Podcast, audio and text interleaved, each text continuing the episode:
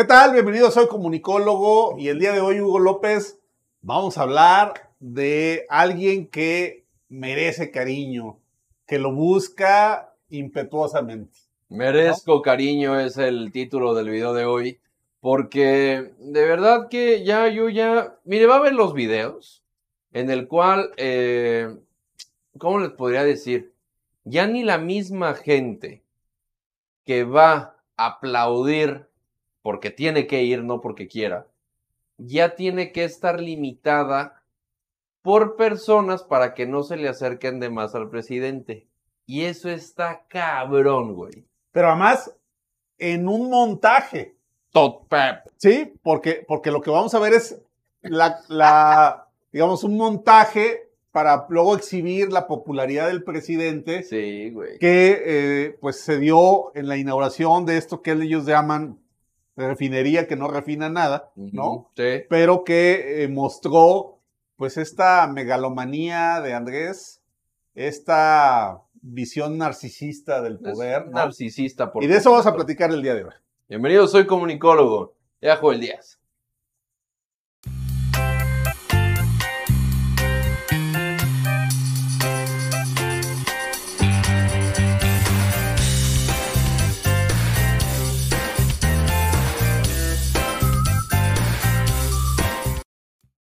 Merezco cariño. O sea, sí, sí merezco cariño. Este, gracias por todo el cariño que nos mandan eh, y los buenos comentarios. Y el hate que recibimos, créanme que nuestra inteligencia emocional nos da para recibirlo con mucho amor. De todo corazón. Pero bueno, mira, aquí nos referimos al, al montaje de López Obrador para eh, pues mostrar fotos Ajá. donde los trabajadores se le aglutinaban para tomarse la foto con él Sí. en esta inauguración de la que ellos llaman la primera etapa de la refinería. Señor ¿No? presidente. Sí. Y, y bueno, eh, vamos a verlo para poderlo contextualizar.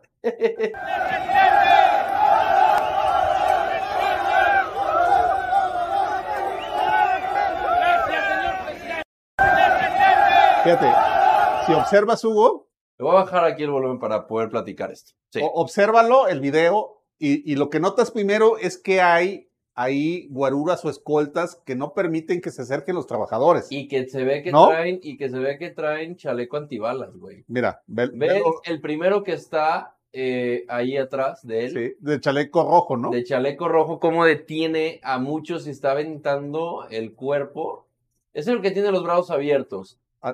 Que hay varios, ¿eh? Exacto. O sea, realmente tenemos cuatro al menos alcanzo a detectar yo ahí. exactamente, exactamente. Entonces, el, pero ahí tiene, a ese que tiene luego, luego ahí, que tiene hasta el traje como más claro, es el hombre como clave en el no dejarlos pasar. Y mire los pinches empujones que le pegan de frijoles a este compita que tiene. Y yo nada más como, ¿qué, qué, qué, qué? Y, y le empiezan a empujar y se le meten para poderlos detener.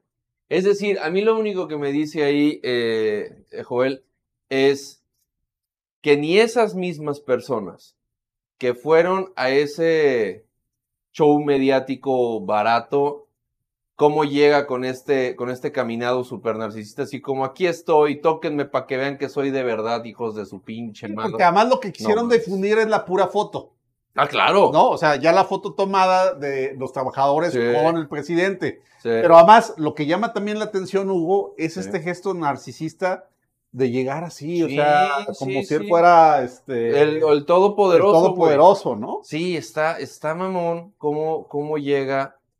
De verdad, eh, eso está digno. Si nos está viendo algún psicólogo, estaría bueno que, Que nos dijera, que nos ¿no? dijera. Vamos a platicar. Vamos a invitar a Ceci Rivera, que hace mucho hacíamos, eh, hacemos un programa con ella. eh, y ella justamente habla del narcisismo en el poder. Y es una psicóloga muy enfocada en el comportamiento político de Latinoamérica. Y Ceci Rivera creo que nos va a venir a explicar este, este, este video. Me va a dar la tarea de, de poder hacer un análisis con una psicóloga. Si tú eres psicólogo, también por favor deja tus comentarios. A lo mejor nos puedes ayudar para poder hacer un programa y que nos expliques este comportamiento que definitivamente es un comportamiento no, no verbal del presidente. De verdad que, Creo es- que dice mucho, ¿no? Habla mucho habla muchísimo. Ahora, el que eh, mejor le ha dado una interpretación a este comportamiento de López Obrador es nada más y nada menos que el personaje de Broso, ¿no? Sí, Broso creo que tiene una, una psicología bien interesante y vamos a verlo. ¡Ah! ¡Muchachos! ¡Ja, ja, ja! ¡Quiéranme, muchachos! ¡Merezco cariño! ¡Merezco atención! ¡Merezco resonancia! ¡Atásquense, muchachos, de cariño y de amor! ¡Yo los quiero!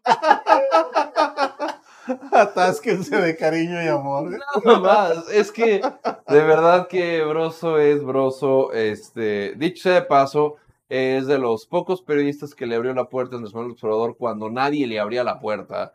Sí. Y que él sí le abrió la puerta y que sí platicaba con él para que pudiera hacer campaña y hoy llegar a traer la cuarta de formación a este hermoso país y ser el presidente bananero que es y el dictador de patio trasero, pues sí, ni pedo, pero él fue quien le abrió la puerta y hoy es quien se ríe más duro de él. Y eso también le- es, no sé quién le duela más, güey, si a Fernández Noroña no ser el candidato de López Obrador o que Broso se cague de risa de López Obrador. Sí. No sé ¿No? qué- a quién le duela más, pero la competencia está dura.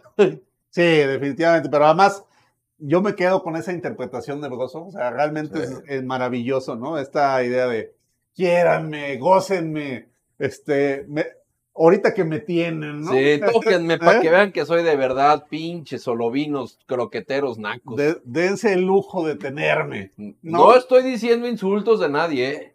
Digo, no te sientas ofendido, mi naco solovino. Son adjetivos que tu mismo presidente te ha puesto. No te estoy diciendo placenta trunca. Nomás estoy diciendo post que te dijo. Sí. Pero bueno, pues está ahí, ya lo vio usted.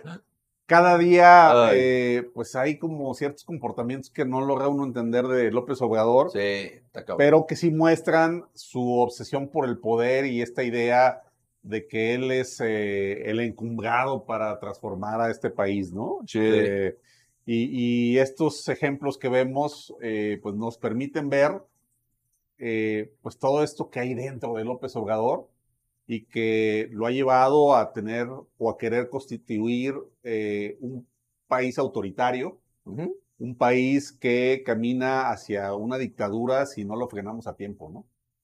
Totalmente. Total, totalmente. Y ahí, por el tema de Wikileaks, nada más lo pongo rapidísimo. El presidente de México ha salido con un tema de, de, de- salió en uno de los hilos de Wikileaks cuando decía desde el 2006 que él iba a militarizar el país. Entonces, eh, pues ahí lo tienen, lo está logrando. Y pues no lo sé, déjame tus comentarios de qué es lo que piensas de eso, porque la verdad es que es sumamente complicado que hoy defienda a Julian Assange y que también fue parte de un, de que se vincular, que salieron a, a la luz desde que estaba negociando este tema. Está cabrón, está muy complicado. Sí, la verdad es que sí. Pero bueno, pues ahí tienen, ¿no? Quiéranme, Eh, ámenme, soy un dios. Tóquenme solo vinos.